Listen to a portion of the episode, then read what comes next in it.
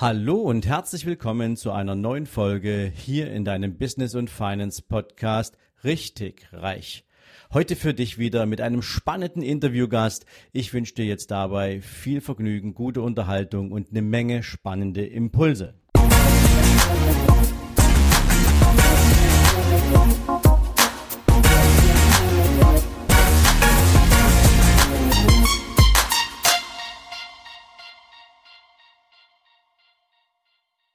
Ja, ihr Lieben, herzlich willkommen wieder einmal zu einem grandiosen Interview hier in deinem Podcast Richtig Reich. Heute habe ich mir gleich mal ein Duo eingekauft. Ich habe zwei Brüder zu Gast, die an eine riesige Vision glauben, die ein großartiges Konzept haben, die momentan den Markt in der Fitnessbranche von einer ganz anderen Seite aufrollen. Und ich bin froh, dass ich mit beiden heute mal über ihre Story, über ihre Vision und über den Antrieb, der dahinter steckt, sprechen kann. Sie sind beide seit über zwölf Jahren im Fitnessmarkt zu Hause und haben vor drei Jahren erkannt, dass nur drei Clubs zu besitzen zwar ganz nett ist, aber dass das Ganze auch systemisch funktioniert und haben daraus ein System entwickelt. Und nicht nur, dass sie dann ein System gebaut hätten, nein, seit diesem Jahr sind sie in dem Bereich auch als Franchisegeber unterwegs und helfen anderen jungen Unternehmern über dieses Franchise-System ein eigenes Businesskonzept auf den Markt zu bringen. Bereits in diesem Jahr werden noch insgesamt 27 Clubs unter diesem großartigen Konzept eröffnet sein. Und es gibt natürlich eine Marke. 2021 werden 50 Clubs im Bereich Fitness stehen. Was das für Clubs sein werden, wie die aussehen, was das für ein tolles Konzept ist, darüber sprechen wir jetzt. Meine Gäste heute sind Valeri und Viktor Reimchen. Jungs, herzlich willkommen hier bei Richtig Reich. Ja, Sven, vielen, vielen Dank für diese Anmoderation und vielen Dank, dass wir bei dir im Podcast sein dürfen. Ja, auch von meiner Seite ein herzliches Hallo oder Moin Moin, wie man hier bei uns im Norden sagt. Moin Moin, ja genau, das sagen die Nordlichter immer und ähm, ich musste mich am Anfang auch erstmal dran gewöhnen, wenn dir nachmittags da so einer sagt Moin Moin und du denkst dir, okay, warte mal ganz kurz, hast du, hast du verschlafen, ja, oder was ist passiert? Aber es ist einfach herrlich und herzlich, im Norden unterwegs zu sein. Ihr Lieben, Viktor und Valeri. Also das sind im Prinzip äh, zwei Namen, die passen ja so richtig nicht zu den typischen deutschen Rainer und Helmut und Horst oder Dirk und Jonas. Ähm, erzählt mal ganz kurz, wo kommt ihr her? Ja, Sven, unsere Wurzeln sind noch östlicher wie deine. Wir okay. sind, wie man an meinem Akzent vielleicht raushört, bei Viktor nicht mehr so, so doll, er ist ein bisschen jünger. Wir kommen ursprünglich aus Russland, also die typischen Russlanddeutsche, wie es ein paar Millionen hier in Deutschland gibt. Ne, und sind irgendwann, wie lange ist das her? Also schon fast ja, 1993 sind wir dann mit unseren Eltern in jungen Jahren nach Deutschland übergesiedelt, quasi in die alte Heimat. Okay, 1993. Das heißt also, eigentlich habt ihr den größten Teil eures Lebens hier in Deutschland verbracht. Habt ihr, seid ihr zur Schule gegangen und habt ihr praktisch mal so den ganzen, ja, wie das hier in Deutschland so läuft, aufgesaugt und habt im Prinzip eigentlich nur russische Wurzeln, wenn du so willst, richtig? Ja, genau, richtig. Wir waren drüben schon Deutsche. Ja, und hier hat sich das Ganze im Prinzip bestätigt. Also Viktor war, wie alt warst du? Acht? Ich war acht Jahre, genau. Und ich war elf. Also im Prinzip haben wir mit Russland nichts mehr am Hut, außer der Sprache vielleicht noch so ein bisschen. Okay, aber elf und acht, das ist natürlich in gewisser Weise, ähm, lass uns mal kurz, bevor wir über euer Business sprechen, äh, mal da kurz reingehen, weil ich finde das persönlich total spannend, wenn du mit acht und elf aus einer Gegend weggehst, wo du deine Kindheit verbracht hast. Und die habt ihr ja auch bewusst erlebt bis zu diesem Alter. Ähm, da habt ihr ja auch Freunde gehabt, ihr habt äh, ein Umfeld gehabt. Wie ist euch das damals gegangen? Könnt ihr euch da noch so dran erinnern, mit welchem Gefühl ihr da weg seid und dann in Deutschland angekommen seid? Ja, Sven, äh, da kann ich dir was dazu sagen. Also ich, weil ich acht Jahre alt war, kann mich noch ja bedingt daran erinnern. Der Vorteil ist, wenn du die Freunde ansprichst, die sind alle hier. Weil wir waren damals in einem deutschen Dorf, das war so ein kleines Dorf, ich glaube, da waren 300 Einwohner. ja, maximal. Genau, maximal 300 Einwohner, von denen bestimmt 95 Prozent alle mitgekommen sind. Also nicht zur gleichen Zeit, aber ich sag mal so innerhalb von fünf Jahren. Das heißt, wir hatten das Glück, dass auch die Freunde, egal ob privat oder aus der Schule, irgendwo alle nachgekommen sind oder schon vor uns hergekommen sind. Und äh, wie der Zufall es so will, auch alle in unserer Gegend hier angesiedelt sind.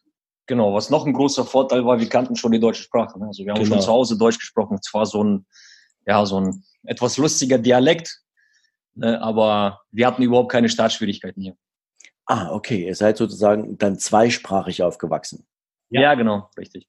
Okay, das ist natürlich ein Riesenvorteil, wenn du dann, wenn es dann heißt, wir ziehen um nach Deutschland, ähm, dass du da jetzt nicht nochmal bei Null anfängst, gerade mit der Sprache, auch wenn das Kinder ja schnell und leicht lernen.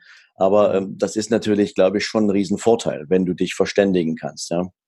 Definitiv. Also ich weiß noch, Oma und Opa väterlicherseits, die die, also die Oma kannte gar kein Russisch, glaube ich. Ja, so gebrochen. Gebrochen, die hat mehr oder weniger Deutsch. Das war so ein schwäbischer Dialekt, den wir damals hatten. Ah, okay. Den reden dann heute noch. Also, ich sag mal, man kann den verstehen. Zwar nicht alles, aber man versteht den als Außenstehender.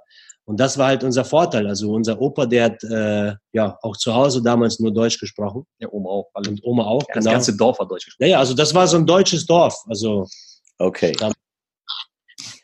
Okay, cool. Ähm, jetzt habt ihr vorhin mal so nebenbei mit dem Moin Moin ja, gesagt, so, das ist so bei uns im Norden. Ja? So, wo, wo genau ist jetzt Norden bei euch?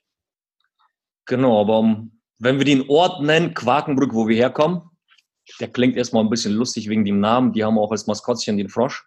Tatsächlich? Ja, ja okay. Genau. Okay, Quakenbrück ist ein kleiner, kleines Dorf. Was haben die? Ich glaube, so 12.000 Einwohner. Und äh, wir sagen immer, wenn wir jemand erklären müssen, wo wir herkommen, wir sagen immer zwischen Bremen und Osnabrück. Genau, das ist so der nördlichste Zipfel, Landkreis Osnabrück. Ah, okay. Wobei 12.000 Einwohner, das ist ja schon eine kleine Kleinstadt. Ne? Ja, genau. Okay, sehr cool. Ja, ihr Lieben, jetzt lasst mich mal ein bisschen mit, mithören oder lasst doch mal meine, meine Community dran teilhaben. Ähm, da kommen zwei Jungs, 93 hierher, im jugendlichen Alter von 8 und 11, gehen hier zur Schule und ähm, ja, entwickeln dann eine Idee. So, war die Idee für euer eigenes Business schon immer da? War das etwas, was irgendwie so tief in euch gebrannt hat? Oder war da am Anfang irgendwie eine Grundausbildung, überhaupt irgendwas, was ihr im, im, beruflichen Sinne angestellt habt, nachdem ihr die Schule beendet habt? Wie ging das bei euch los? Ähm, ja, wie ging das damals los? Also jetzt im Nachhinein gesehen, ne, würde ich sagen, das hat schon immer an uns geschlummert, aber davon wussten wir damals nichts. Mhm. Das, was wir schon immer fasziniert waren, das war der Fitnesssport. Also ich war immer in der Schule, im Sport war ich nicht gut, so die klassischen Sportarten, aber ich konnte immer Gewichte stemmen. Okay. So, und Victor wurde irgendwann davon angesteckt. Ich hatte schon mit, ich glaube, ich war 14, wollte ich mich im Fitnessstudio anmelden, haben Eltern erstmal gesagt, nee, darfst du nicht. Dann habe ich mir ähm, von eigenem Geld so eine Handelbank besorgt, mein ganzes Kinderzimmer damit vollgestellt.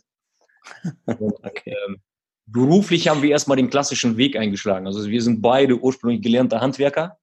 Ich habe mal Tischler gelernt, Victor hat äh, Fachwirt für Lagerwirtschaft gelernt hat sich, die Karriere als Tischler hat bei ihm nicht geklappt, er hat sich den Daumen abgesägt, ich glaube im ersten Lehrjahr. Ach, nicht wirklich, oder? Ja, ja, ist wirklich wahr. Also wenn wir uns hier sehen könnten, hättest du es gesehen. Richtig, aber das ist eher lustig, du kannst immer kleine Kinder gut damit äh, erschrecken. Genau. Okay. okay. Uns war immer schon, äh, ja, wo wir im Handwerk tätig waren, war mir immer schon klar, das kann es nicht gewesen sein. Also wir haben immer oder ich zumindest habe immer gedacht, da muss was mehr oder muss irgendwie mehr was drin sein. Und äh, dann habe ich eine zweite Ausbildung gemacht zum Sport- und Fitnesskaufmann. Ne, es gab damals die Möglichkeit, ich war damals Anfang 20, ähm, in dem Studio, wo ich schon seit ein paar Jahren trainiert habe, haben die gerade Azubis gesucht. Da habe ich gesagt, pass auf, da mache ich einfach eine Umschulung mhm. auf eigene Kosten, also habe da nichts mit Zuschuss bekommen. Ja, und während der Umschulung ähm, gab es eine Möglichkeit, ich war, glaube ich, im zweiten Lehrjahr, ein bestehendes Studio, was schon vor uns zweimal pleite war, zu übernehmen im Nachbarort. Mhm. Ja, und das haben wir dann zusammen mit Victor gemacht. Zwei Jahre gab es das Studio. Da haben wir dann alle Fehler gemacht, die man machen kann. Ne? Typisches Beispiel, ich sag mal, eine Anzeige in einem, in einem Stadtplaner. Ne? Heute oder damals schon, ähm, wenn du jetzt für so eine Anzeige fast 1000 Euro bezahlst, wer guckt schon im Stadtplan? Gut, das war eh schon zwölf Jahre her, nach einem Fitnessstudio. Mhm. Ne? Ähm, ja, und nach zwei Jahren ähm, haben wir uns einer Franchise-Kette angeschlossen. Mhm. Haben dann quasi aus dem kleinen Ort, kleinen Nachbarort in eine nächstgrößere Stadt gezogen. Und äh, da hat es erst richtig funktioniert. Das heißt, dann haben wir innerhalb von vier Jahren, glaube ich, drei Studios aufgemacht bei dieser und sind immer so bei drei Studios hängen geblieben. Okay, jetzt muss ich nochmal kurz zurück. Also, um es richtig zu, zusammenzubringen, du hast seinerzeit ein, ein, ein Fitnessstudio, in einem Fitnessstudio eine Ausbildung gemacht und dann wurde euch sozusagen ein Fitnessstudio angeboten oder ihr hattet die Chance gesehen, ein relativ schlecht wirtschaftendes Fitnessstudio zu übernehmen. Und das genau. habt ihr dann übernommen. Okay. Ähm, bis dahin soweit klar. Ähm, jetzt klingt das für mich ja nicht unbedingt so nach einem, ich sag's mal, lang geplanten Thema, sondern da gibt's eine Chance, man greift zu, man geht das Risiko ein. Und jetzt sagtest du gerade, ihr habt alle Fehler gemacht, die man irgendwie machen konnte. Ähm, wart ihr damals schon so weit, also dass ihr euch zum Thema Selbstständigkeit auch von Anfang an darüber im Klaren wart, das wird mal ein Thema sein? Oder seid ihr einfach von heute auf morgen ins kalte Wasser gesprungen und gesagt, Fitness ist Leidenschaft, Fitness macht Spaß, aber weißt du was, lass uns doch mal probieren, ob das was eigenes wird. Also da würde mich wirklich interessieren, gab es diese Idee schon länger oder war, entstand die in dem Moment, wo ihr diese Chance gesehen habt? Also Sven, da kann ich dir was dazu sagen. Und zwar war damals für uns dieses Studio, also mit dem, äh, vielleicht mal ein bisschen vorgespult, mit dem Wissen von heute hätten wir es nicht gemacht, weil ein Club, was A, zweimal pleite war, zu übernehmen ohne Eigenkapital. Warum haben wir das damals gemacht? Aus einem Grund, das Studio war komplett ausgestattet. Das heißt, der Betreiber vor uns ist über Nacht und Nebel ähm, ja, abgehauen, kann man sagen. Und äh, wir konnten praktisch ein fertiges Studio übernehmen. Ein paar Wände streichen und dann Attacke. So, und für uns war das damals so, selbstständig zu sein mit einem eigenen Fitnessstudio stand ganz hoch im Kurs. Aber wir haben noch nicht weitergedacht. Das heißt, ähm, wir haben uns weder mit den Einwohnerzahlen beschäftigt, weil wir unwissend waren, noch irgendwie mit Systemen. Das heißt, wir waren die klassischen Selbstständigen, mhm. ohne mhm. Personal, also nur wir beide. Äh, das heißt, wir haben die Reinigungskraft ersetzt, wir haben die Kurse selber gegeben, die Kinderbetreuung am Anfang auch selber gegeben, also von morgens bis abends gefangen in diesem klassischen Hamsterrad. Aber wir waren glücklich zu der Zeit, auch wenn wir gar keine Kohle verdient haben. Das war immer so ein Plus-Minus-Null-Geschäft. Wir konnten gerade noch so die Miete bezahlen. So, und äh, das war halt so der Anfang mit dem ersten Club. Den haben wir so zwei Jahre über Wasser halten können. Und ähm, wie Valerio schon gesagt hat, haben wir uns dann einer Franchise-Kette angeschlossen. Die war damals ziemlich jung und hat halt Franchise-Partner gesucht, die motiviert waren, die vielleicht nicht unbedingt die finanziellen Mittel hatten, aber die haben immer so die Person dahinter gesehen und hatten uns damals die Chance gegeben, in, dem, in der nächstgrößeren Stadt mit denen zusammen halt ein Studio zu eröffnen, das auch gut funktioniert hat. Also so das, war das Okay, jetzt die Frage gleich, habt ihr damals dann das Studio abgeschnitten, indem ihr eure ersten Erfahrungen gemacht habt? Also habt ihr das aufgelöst oder habt ihr es sozusagen weiter betrieben und dann einfach ein zweites in der nächstgrößeren Stadt dann über das Franchise dazugenommen? Nee, das war damals ganz einfach. Äh, wir hatten Glück gehabt, dass wir keinen langjährigen Mietvertrag eingegangen sind in dem vorherigen Objekt. Das heißt, mhm. wir hatten einen Mietvertrag äh, wie so einen privaten Vertrag, den konnten wir mit drei Monaten Kündigungsfrist kündigen. Das haben wir auch getan haben im Prinzip alles im alten Studio stehen lassen und äh, haben dann nur einen Teil der Kunden mitgenommen in den nächsten Ort. Ne, also wir haben jetzt das Studio quasi, wir sind umgezogen damit, so muss man es nennen. Wir haben dann okay. komplett das ganze Studio neu ausgestattet mit neuen Geräten, Einrichtung und haben dann, ich glaube, innerhalb von drei Monaten in der nächstgrößeren Stadt, ich glaube, das fast das Zehnfache an Mitglieder aufgebaut wie in dem Studio davor in zwei Jahren. Genau. Okay, was mich jetzt mal ganz besonders interessiert ist, jetzt habt ihr in dem ersten Studio eure Erfahrung gemacht. Jetzt habt ihr eine Chance bekommen, in einem bereits etablierten Franchise-System die nächsten Schritte zu gehen. Welche Fragen stellt man sich da, wenn in dem Wissen, wir haben viele Fehler gemacht im Studio 1, jetzt gehen wir in ein Franchise-System, da bietet man uns die Infrastruktur, aber mit welchen Fragestellungen geht man dann ran, beziehungsweise was sind dann auch die ersten Schritte, die man macht, aus diesen Learnings heraus, die ihr da gemacht habt. Also was hat dann den, den Erfolg ausgemacht, innerhalb so kurzer Zeit so viele neue Mitglieder aufzubauen? Also der erste große Erfolg war, dass wir uns klar positioniert haben. Das heißt, wir haben uns in dem Segment positioniert, dass wir alles Überflüssige abgeschafft haben. Ne, wir haben den Beitrag gesendet, wir haben quasi, das war so ein, so ein Premium-Discounter, kann man sagen. Das heißt, wir haben keine Kurse mehr gehabt. Wir haben Kinderbetreuung abgeschafft. Wir haben Thekenverkauf abgeschafft. Also alles das, was dem Unternehmer oder dem Selbstständigen damals viel, viel Personalkosten bringt und wenig Umsatz macht. Das haben wir alles abgeschnitten, haben mehr oder weniger das Gute war bei dem Lizenzsystem damals, die waren noch ziemlich neu, die waren ziemlich frisch auf dem Markt, wir waren der vierte Lizenznehmer. Wir konnten ganz, ganz viele eigene Sachen ausprobieren und das System wurde quasi mit uns und mit den anderen Franchise-Nehmern weiterentwickelt. Ne? Wir haben viel, viel ausprobiert, auch während dieser ganzen Zeit bei diesem Franchise-System sehr, sehr viele Fehler gemacht. Ne? Und dadurch halt, also die Erfahrung, die man quasi mit der Selbstständigkeit, mit dem eigenen Fitnessstudio und dann mit dem Franchise-System in der ganzen Zeit gesammelt hat, die konnten wir, oder das war mehr oder weniger das Sprungbrett zu dem schnellen Erfolg, nachdem wir dann umgebrandet haben und eine eigene Kette gegründet haben. Okay, jetzt hast du gesagt, ihr habt da auch wieder viele Fehler gemacht oder einige mehr gemacht. Habt ihr da mal ein Beispiel für mich? Was sind so Fehler, wo ihr sagt, ähm, die waren jetzt schon gravierend, die hätten nicht wirklich sein müssen? Zum Beispiel ein ganz klassisches Beispiel, ähm, wenn du einen Mietvertrag abschließt. Mhm dann ist es ja so, wenn du jetzt so typische äh, Immobilien für uns sind immer Einzelhandelmärkte. So, und du machst so ein Studio auf, ne, dann ist es normal heute mittlerweile, damals wussten wir es nicht, dass du eine Nutzungsänderung einholen musst. Ah, okay. Ne? So, wir haben das Studio schon angefangen umzubauen, ohne dass die Nutzungsänderung noch da war. Ne, und dann kurz vor der Neueröffnung stand auf einmal ein netter Herr vom Bauamt da und wollte uns das Studio schließen, ne, obwohl schon die Neueröffnung fest geplant war. Das war zum Beispiel ein so ein typischer Fehler, den wir danach im Nachhinein gesehen, mit dem Wissen von heute, würden wir es nicht machen. Aber andersrum, weil wir immer so risikofreudig waren, ne, haben wir vielleicht auch größere Erfolge gefeiert, wie manche, die immer so ein bisschen Angst haben. Also wir sind so Typen, äh, ich drücke es mal so aus, wir machen erst und fragen dann um Entschuldigung. Was ja prinzipiell eigentlich für jeden Unternehmer, ich glaube, eine, eine sehr gute Empfehlung ist.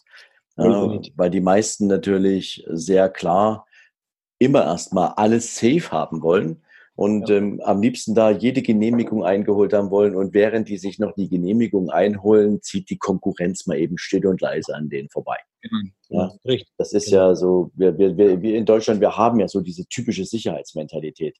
Ja, man, man sagt auch über die Deutschen ja, und ihr kennt das ja nun mittlerweile auch gut genug, wir sind so ein Volk, wir sind so eine Vollkasko-Nation. Ja? Ähm, Im Prinzip kannst du uns jeden Versicherung, jeden Versicherungsprodukt aufdrücken. Wir finden immer einen Grund, warum wir genau das brauchen. Ja.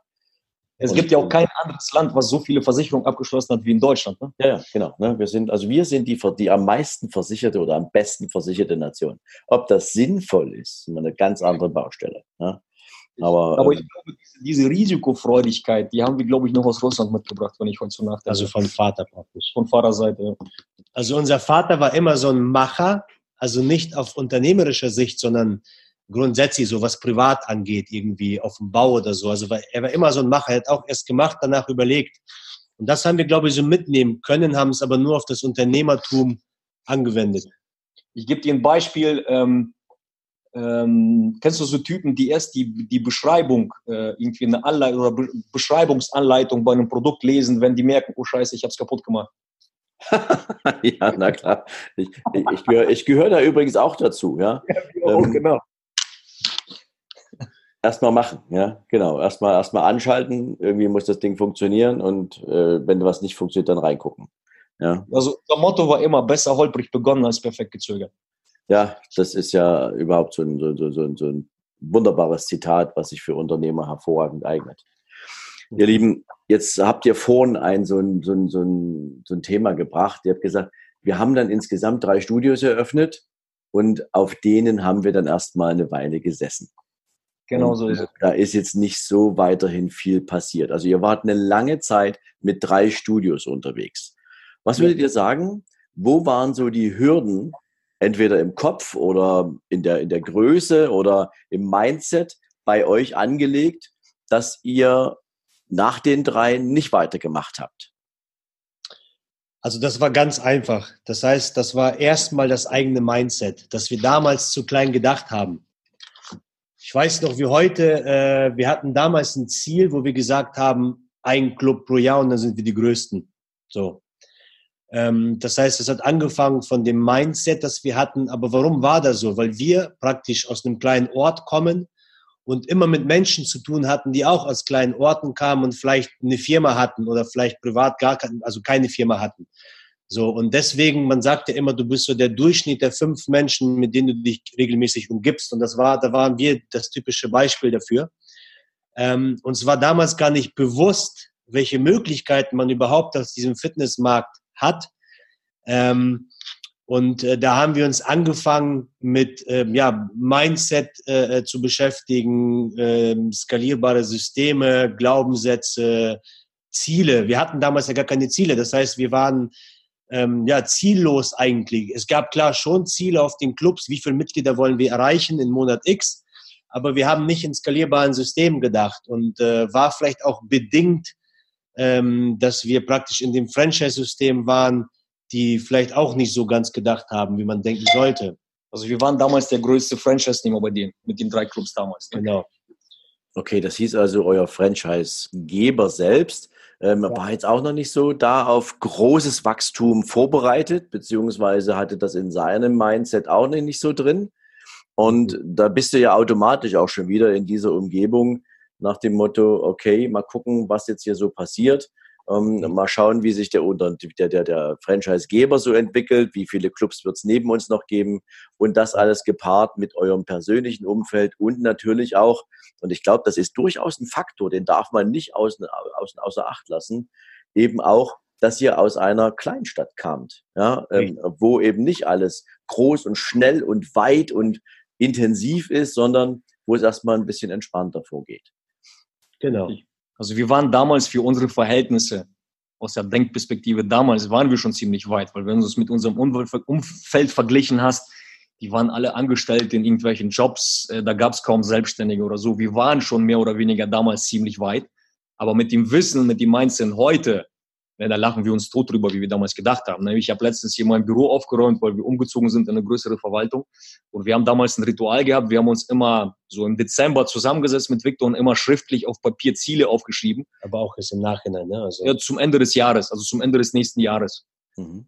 Ja, und da standen teilweise Ziele, so fünf Jahresziele haben wir aufgeschrieben, die heute im Prinzip fast abgelaufen sind, die fünf Jahre. Und wenn du überlegst, wie wir damals gedacht haben und wie du heute denkst, ne, dann lachst du dich drüber tot. Dann denkst du, Alter, was hast du für Ziele gehabt? Ne? Aber damals kam dir das groß vor. Das heißt ganz klar, äh, eine Empfehlung, die ich für jeden aussprechen könnte, wenn du groß werden willst, dann orientiere dich nicht an deiner Branche. Schau einfach, was machen andere Branchen, was machen die, ähm, die schon viel, viel weiter sind. Das heißt, die Fitnessbranche, ich bringe immer wieder das Beispiel, ähm, ist wie so ein kleiner Teich. Jeder kennt jeden, man trifft sich immer wieder auf irgendwelchen Meetings, Seminaren und, und so weiter. Und wir haben irgendwann mal gesagt, pass auf, wir kappen jetzt den, den Anschluss zu der Fitnessbranche und konzentrieren uns komplett auf andere Branchen. Sowas wie Online-Marketing, sowas wie Persönlichkeitsentwicklung. Guck dir mal zum Beispiel die ganz Großen an. Ne, und guck dir lieber, wir machen die das und implementier das auf deine Branche. Weil dann wirst du kopiert und nicht andersrum. Das ist ein sehr, sehr cooles, eine sehr, sehr coole Aussage. Alleine schon, wenn ich darüber nachdenke, wie viele Menschen mich immer wieder fragen, sag mal, Sven, sehen wir uns auf der Investmentmesse da und da oder sehen wir uns auf dem Börsentag da und da, ähm, wo ich sage, was will ich denn dort? Was, was will ich auf einer Veranstaltung, wo meine Berufskollegen rumspringen? Damit kann ich nichts anfangen, ja. Im Zweifel höre ich mir eigentlich nur an, welche großen Probleme die alle mit sich rumtragen und wie schwer es ist heute mit neuen Kunden und so weiter und so fort und regulatorische Maßnahmen und Kosten und so weiter. Da kriege ich keinen einzigen neuen Kunden dadurch. Interessiert mich nicht. Ich gehe ja. dahin, wo meine Kunden sind. Ich gehe dahin, wo ich Menschen treffe, von denen ich was lernen kann. Ja? Und ich finde es das großartig, dass ihr das angesprochen habt, weil so viele Menschen gehen auf Messen, aber nicht, weil sie da ihre Zielkundschaft treffen, sondern weil sie da mit ihren Artgenossen, mit ihren Branchenkollegen gemeinsam ins Kissen heulen können. Weil sie da irgendwie das Gefühl haben, hey, dem geht's mindestens genauso schlecht wie mir. Und da bin ich nicht alleine, ja. Und das bringt niemanden weiter. Und von daher, ja, ja, Das ist ja der Vorteil, Sven. Das heißt, das Gute ist ja über 99 Prozent, ob es bei euch in der Branche oder bei uns in der Branche, die haben es ja noch gar nicht geschnallt. Die pennen doch alle auf dem Baum. Ja, und ich glaube, das ist, um ehrlich zu sein, jetzt auch ein großartiger Punkt, um den ersten Teil unseres Interviews hier zu Ende zu bringen. Denn das war bisher eine kleine, aber spannende Reise. Was hat euch zum, zur Selbstständigkeit gebracht? Was hat euch im, im, im unternehmerischen Sinne weitergebracht? Und das allerdings auf einem Niveau, wo ihr heute sagt, ey, schau mal rückwirkend betrachtet, wie klein haben wir gedacht. Was ihr jetzt draus gemacht habt, das werden wir im zweiten Teil besprechen. Das wird's morgen auf die Ohren geben. Ihr alle da draußen, hört morgen wieder rein. Wir sagen für heute zunächst erstmal Tschüss und wünschen euch einen großartigen Tag. Und ich gehe davon aus, wir hören uns morgen zum zweiten Teil wieder. In diesem Sinne, macht's gut. Ciao, ciao. Vielen Dank. Ciao. Ich hoffe, für dich war in dieser Folge wieder einiges Wertvolles an Impulsen und Inspirationen dabei. Wenn du Unternehmer bist und du möchtest einfach wissen, an welchem Punkt in einem Unternehmerleben hast du denn mit welchen Herausforderungen zu rechnen? Oder vielleicht suchst du gerade nach einer Lösung für ein aktuelles Thema, dann lade ich dich herzlich ein zur Unternehmeroffensive Deutschland vom 19. bis 21. November in Hamburg. Wir haben ein großartiges Event auf die Beine gestellt, wo du einmal den roten Faden durch ein komplettes Unternehmerleben mit fantastischen Speakern und absoluten Top-Experten erleben kannst. Nebenher kannst du natürlich auch dein Netzwerk erweitern und vertiefen und in diesem Sinne lade ich dich herzlich ein, hier in den Shownotes dir direkt dein Ticket für die Unternehmeroffensive Deutschland zu kaufen. Ich freue mich, wenn wir dir dabei helfen können, dein Business so richtig auf die Straße zu bringen, weiterzuentwickeln, dir neue Impulse zu geben und ich hoffe, wir sehen uns in Hamburg.